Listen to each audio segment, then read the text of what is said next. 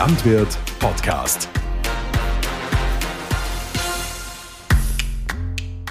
Servus, grüß euch, liebe Hörerinnen und Hörer. Wir sind da heute in Minihof Libau bei der Familie Uitz, äh, beim Georg und bei der Sabrina. Der Paul, unser Schafe und Ziegen Aktuellredakteur, ist auch dabei. Grüß euch, hallo. Hallo. Wir sitzen da heute am Küchentisch von Sabrina und vom Georg. Mit dabei ist auch der Helmut Hochgatterer von Hochgatterer Stalleinrichtungen, weil wir heute den Klauenstand von Veno hergebracht haben zum äh, Lemmerhof Uitz, weil die bei uns ein Schafe- und Ziegen-Gewinnspiel mitgemacht haben und den Preis gewonnen haben. Den, das war der zweite Preis. Den haben wir ihnen heute zugestellt.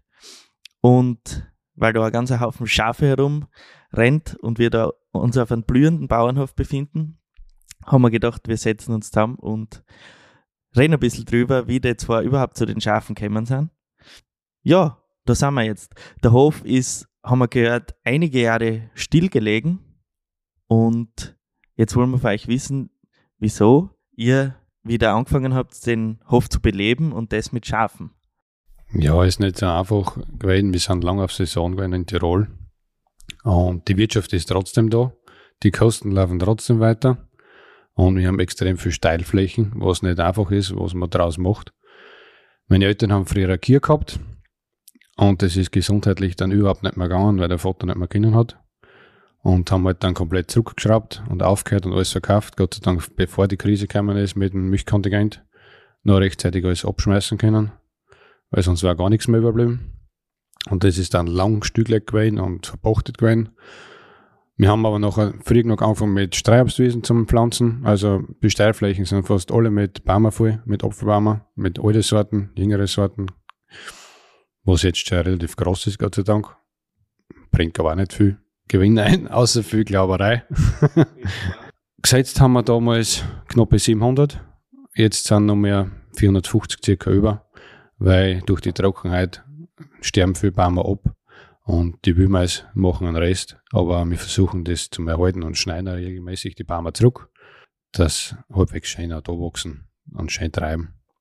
Aber die Schafgefreien sind dann, wenn sie im Herbst dann wieder frische Äpfel kriegen zum Aufklappen, da geht es dann meistens runter. Aber da muss man dann schon aufpassen, dass nicht zu viel erwischen. Ja, das heißt, die Schafe helfen euch beim Äpfel. Ja, die helfen dann Gott sei Dank mit, ja. Also, das ist dein Heimathof, Georg? Das ist mein Heimathof, ja. Ihr wohnt da mit deinen Eltern? Mit den Eltern, ja, die haben separat.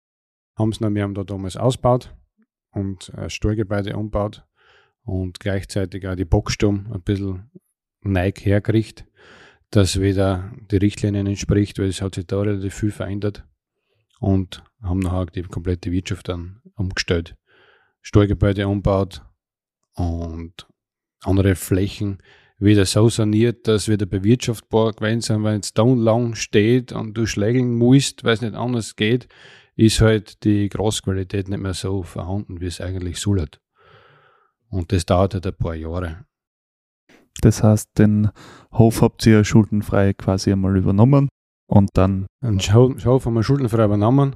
Wir haben versucht, Geräte relativ günstig gebraucht, in gut erhalten zu kriegen, dass das Notwendige vorhanden ist, dass die Wirtschaft laufen kann.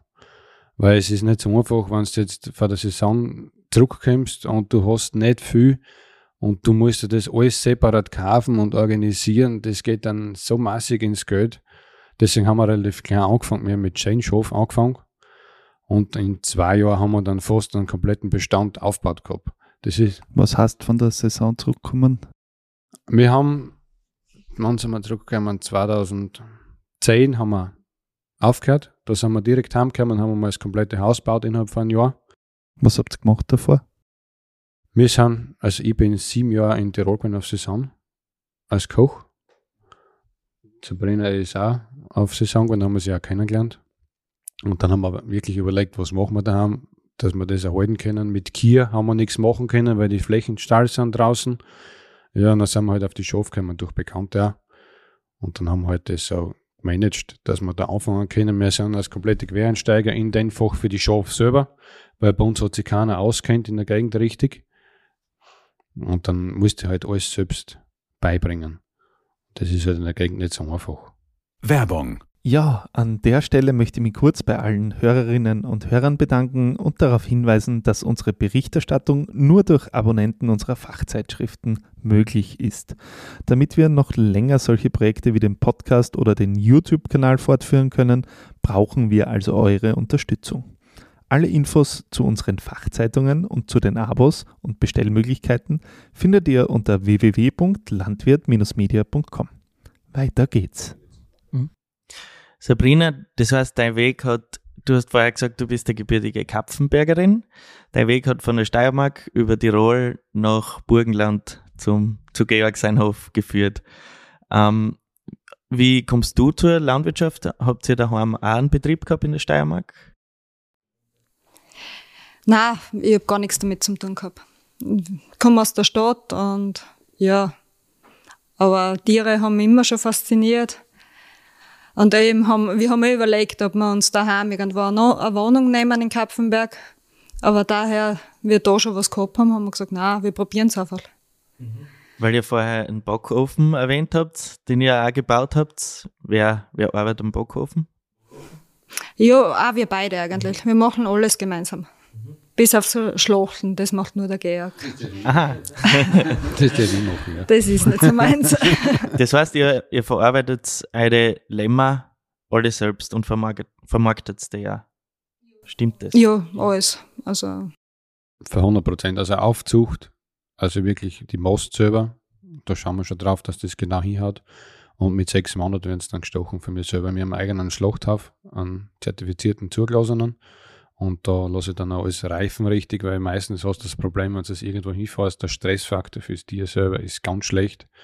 Meistens fahrst du dann ein paar Stunden irgendwo hin und dann ist die Fleischqualität schon unter den Hand und das will ich nicht. Entweder haben wir gesagt, wir machen alles selber und das haut er hundertprozentig hin und ich stehe dafür mit meinem Namen, dass das auch funktioniert. Und das wissen auch die Leute, die herkommen und sich das anschauen. Die sehen das auch, dass das wirklich so ist. Weil der Stress macht extrem viel aus von der Fleischqualität her, dass nicht Mhm. zart ist. Von, von wie viel Lämmer reden wir da im Jahr ungefähr? Ah, Das ist von Jahr zu Jahr ganz unterschiedlich. Es kann schon mal sein, dass wir 100 haben zum Stechen. Da gibt es auch wieder ja Jahre, wo man halt weniger hat, weil ich lasse den Bock immer mitlaufen. Und der kann, der kann decken, wie er will. Und das ist eigentlich ein Vorteil für mich, weil ich nicht so das Problem habe, ja, jetzt habe ich 30 Schafe, jetzt muss ich 30 Schafe stechen und die muss ich auf einmal vermarkten. Das geht nicht. Die Leute wollen ja aufs ganze Jahr verteilt haben und ich habe meine Kundschaft und ich sage wieder, ich habe wieder was in zwei, drei Wochen, es könnt wieder was haben. Ja, super, richten wir das. Und so kann ich es mir ein bisschen einteilen. Es ist für die Leute auch einfacher. Kommen die Leute alle zu euch am Hof das Fleisch kaufen oder habt ihr auch Außenstellen sozusagen? Ein Teil wird bei uns daheim geholt, der was auch gern zum Betrieb kommen und zwischendurch hat sie die Viecher zurückschauen.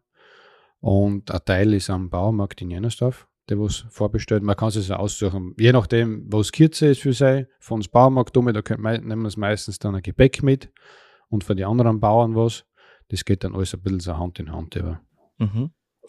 Habt ihr die verschiedenen Krisen, die es in letzter Zeit gegeben hat, Corona, Krieg, Teuerung, merkt ihr das bei dem, beim Kaufverhalten eurer Kunden? Wir haben Glück gehabt in der Krise, dass wir wirklich drei Kunden gehabt haben. Wir haben es zwar gemerkt, wir haben ein starkes Auf und Ab gehabt.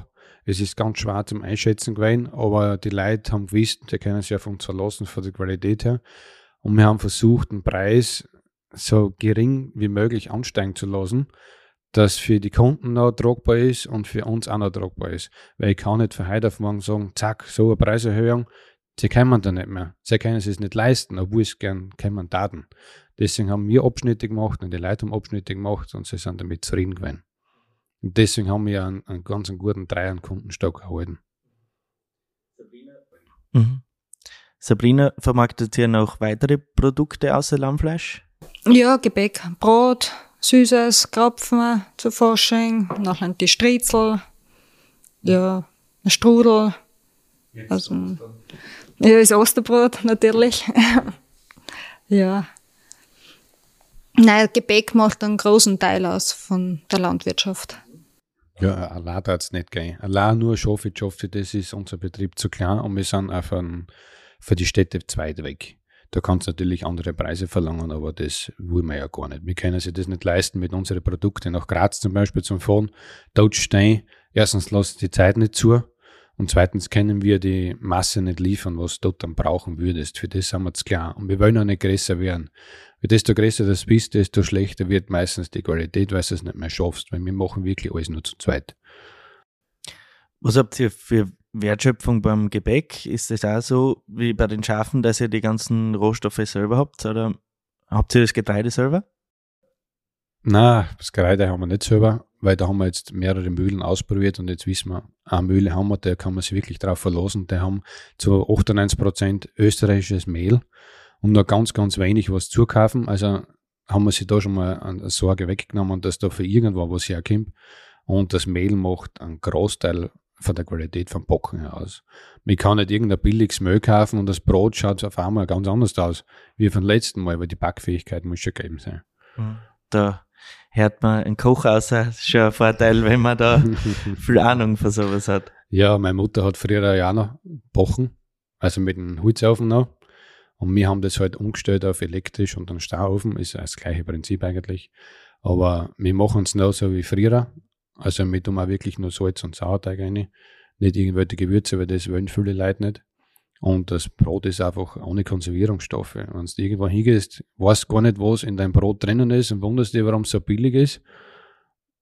Es funktioniert einfach nicht. Die Leute wollen das nicht. Mhm.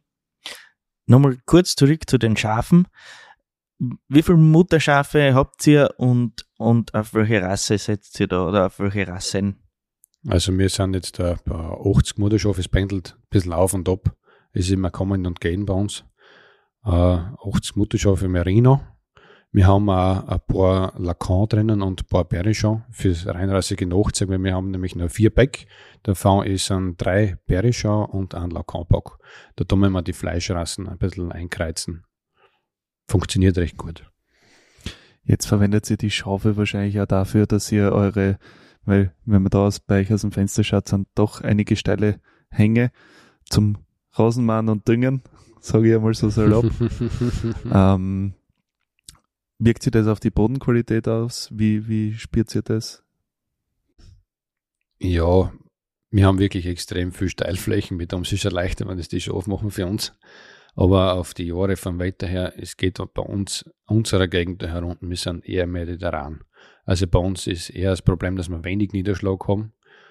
Und die Auflagen von der sind leider so, dass wir die Dauerweiden nicht separat irgendwie speziell nachdüngen können auf das, was halt fehlt. Und auf die Dauer wird es halt immer weniger. Da werden wir wahrscheinlich in Zukunft ein bisschen reduzieren müssen, dass wir die Futterqualität halten können. Das wird schwieriger. Die nächsten Jahre werden interessant, wenn es wirklich wird. Weil du Futterqualität sagst, wie setzt ihr das Futter für eure Schafe zusammen ungefähr? Also bei uns ist hauptsächlich Silage, was ich selber mache. Und ein Teil ist Kraftfuttergetreide, was wir selber anmischen. Da kann ich es nämlich genau einteilen. Die, was richtig sind, die kriegen ein bisschen mehr zum Schluss aus, wenn es dann jungen. Und der kann ein bisschen mehr geben, wenn sie die Milch brauchen. Also ich kann mir selber gut einteilen. Und Weide natürlich. Ja, die Weide im Sommer. Im Sommer sind wirklich nur die Herinnen, die was gerade jung kommen weil draußen mit den Krähen auch schon langsam Probleme kriegen, die was die Kleinen dann abbecken und dann umbringen. Deswegen holen wir sie dann ein im Sommer. Dann sind sie ein, zwei Wochen erinnert, dann sind sie schon ein bisschen mobiler und dann kommen sie wieder durch. Also das taugt sie. Im Winter freuen sie sich schon, da können laufen schon nur Richtung Stall. freuen sie sich, wenn sie reinkommen und im Sommer, wenn sie merken, es wird warm, freuen sie sich wieder aufs Ausgehen. Jetzt produziert das Schaf ja relativ viel Wolle. Wie verarbeitet ihr die? Verwertet ihr die? Weil jetzt hört man ja immer, dass da so viel weggeschmissen wird, weil es einfach nicht braucht wird in Österreich. Verwertet ihr das? Ja, wir haben probiert. Die Möbelhäuser, die haben sie einmal informiert, aber sie haben es leider nicht genommen. Und jetzt bringen wir es ja einmal im Jahr ist eine Wollsammlung und dort führen wir sie ja, es ist Verdienst, es ist gerade und gerade, dass du einen Teil von Sprit wieder einkriegst, was du verfährst, dass du das hinliefern kannst. Wir haben zwar ein paar Kunden, was, was schiere von der Wolle ist, dann nehmen wir das für die Hochbeete her als Dünger, so Düngematten längst dann eine, was Wasser speichert, aber alles andere ist eigentlich ein Abfallprodukt. Wir führen es weg, das weg ist von Hof. Es ist eigentlich nichts drinnen bei unserer Gegend. Obwohl die Schafschererin, die was jetzt ja kommt, die macht ganz Österreich bis Deutschland durch und halber die Jahr ist in Neuseeland, der bemüht sich, dass sie da ein bisschen was zusammenbringt bei uns in der Gegend, weil es relativ selten ist und sie weiß auch, wo die Wohlqualität passt. Weil für die Marino her ist ja super Wohlqualität, aber in Österreich ist das nicht verwertbar. Und das, was wir da in Österreich wirklich wegführen, das geht in das Nordische auf, Schweden, Norwegen, das wird alles mit der LKW aufgeführt. Bei uns wird das nicht verwertet. Ah, eigentlich traurig. Ja, es ist schlimm. Was bedeutet für euch Tierwohl?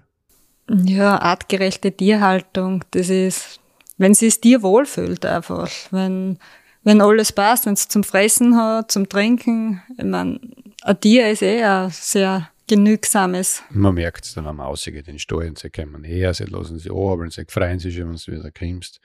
Und wenn du dann irgendwo hinkommst, dann siehst du schon, steht irgendwo im Eck und will seine Ruhe haben und du siehst das und du siehst das an dir auch aus. Gut geht er nicht. Das finde ich sehr schön, weil wir haben erst letzte Woche einmal geredet, ähm, eigentlich ist das wichtigste Tierwohl der Bauer selber. Geht's dem Bauer gut, geht's dem Tier gut.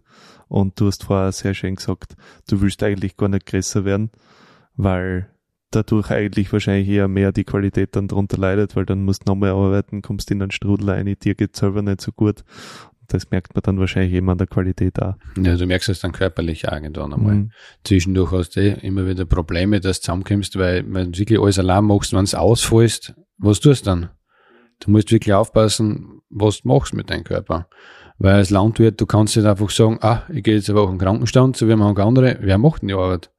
Wenn die Maat zu machen ist, dann gehört es gemacht. Es ist wurscht, ob es jetzt dreckig geht oder nicht. Wenn du vier hast, musst du trotzdem die Viecher versorgen. Muss dauert halt ein bisschen länger, aber machen muss es trotzdem. Wie viel Schafe braucht ihr, um glücklich zu sein? das ist eine gute Frage. Es reicht schon, wenn eins außerlacht am Tag oder entgegenkommt. Das ist ganz egal. Wir haben eine Freude, wenn wir reingehen und die schafft auch. Und du? Ja, ist auch so. Also, eine Sichte meckern entgegen und. Also ist nicht wichtig, wie viele, Hauptsache es sind welche da. Genau, ja. Hauptsache es passt jedem und geht jedem gut, das ist das Wichtigste. Super, dann sage ich danke für eure Zeit. Ja, ich sage auch danke für eure Zeit und viel Freude mit euren Schafen, viel Freude mit euren Hof und viel Freude mit eurem neuen Clown-Pflegestand vom Helmut Hochgatterer. Danke, den werden wir haben. Ja, super. Wir freuen uns ganz, ja. Super, danke. Liebe Hörer und Hörerinnen, wir freuen uns, wenn ihr das nächste Mal wieder einschaltet. Bis dahin gilt wie immer, wenn ihr Fragen oder Themenwünsche bzw. andere Ideen habt, schreibt uns eine kurze Nachricht. Alle Infos findet ihr in den Show Notes oder unter www.landwirt-media.com. Bis bald.